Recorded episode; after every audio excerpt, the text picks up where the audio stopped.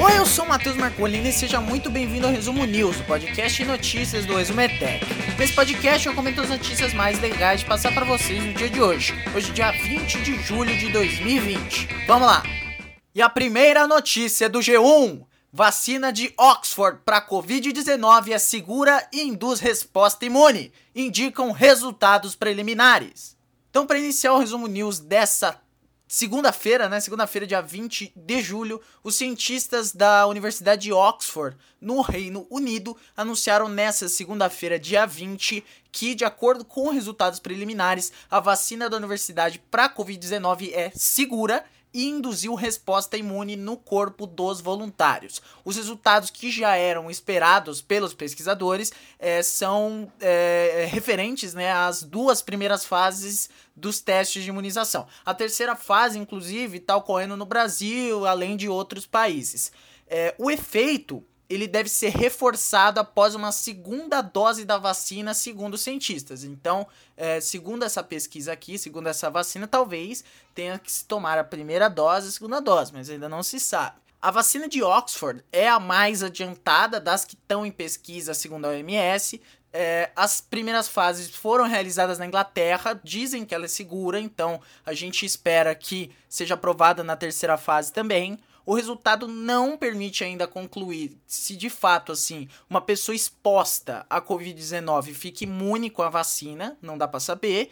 E a fase, a fase 3, né, que é a final, ela ainda está em andamento. E é ela que vai realmente determinar se tem eficácia num grande número de pessoas ou não. É, e de acordo com a Unifesp, é, o imunizante, né, essa vacina, se tudo der certo, poderá ser ter, poderá ter tipo o registro liberado para usar em junho de 2021. Hoje também saiu o resultado preliminar de testes de uma vacina desenvolvida pela China e a chegada de uma carga de uma outra vacina chinesa para São Paulo. Ao todo, 50 mil pessoas participam dos testes em todo o mundo 10% delas estão no Brasil, 2 mil em São Paulo, 2 mil na Bahia e outras mil pessoas no Rio de Janeiro. E o Centro de Referência para Imunobiológicos Especiais, o CRE ou CRI, da Unifesp, ele coordena a aplicação dessa vacina em São Paulo, que começou em junho com os voluntários da saúde, como eu falei aqui. Porém, o Atila Yamarino, o microbiólogo que é, tá, tá falando bastante, né, sobre, está esclarecendo algumas dúvidas sobre a Covid-19. Ele disse em um tweet que vacina em testes é como anunciarem que vão limpar o Rio Tietê em São Paulo. A intenção é ótima, mas para quem é de fora parece super promissor. Para quem conhece o histórico, vale esperar para ver. Mas não acaba por aí. O mesmo Atila, ele também publicou uma notícia importante e otimista hoje, né? Ele publicou um resultado num é, tipo um estudo, né? Separaram soldados suíços em dois grupos. No grupo que seguiu o distanciamento social, os infectados não desenvolveram COVID. É, Covid, né? No grupo sem distanciamento social, 30% teve complicações. E aí isso dá suporte para ter noção de que, tipo, a severidade da Covid-19 tem a ver com a dose. Então, tipo, quem tem contato com uma dose maior do coronavírus é, deve desenvolver aí uma inflamação mais rápida ou mais séria. E aí, com a máscara e com o distanciamento, a dose é menor e a doença é mais leve. Então aí fiquem aí com a, com a notícia do Atila, usem máscara e fiquem em casa. A próxima notícia do UOL. Ministro da Educação Milton Ribeiro testa positivo para coronavírus. Bom, o ministro da Educação, Milton Ribeiro, que assumiu recentemente a pasta da Educação, ele testou positivo para o coronavírus. Ele disse no Twitter: Acabo de receber agora pela manhã resultado positivo para a Covid. Já estou medicado e despacharei remotamente. Ele que tomou posse do Ministério da Educação na semana passada é, e o presidente Bolsonaro, que também está com Covid, também está em isolamento, participou da posse dele só por videoconferência. Então aí é muito estranho. Não, não é estranho, é, não, não dá para dizer que é azar, mas sei lá, é bizarro, porque o cara assumiu faz. A gente tava sem ministro da educação. Aí ele assume. E aí, uma semana depois de ele assumir, ele pega Covid. Então não estamos bem. Nem a sorte tá indo a favor. Se, se bem que, né? Esse, esse esse ministro. A próxima notícia também é do UOL. Ações da Gap têm queda após crítica de Kanye West em comício.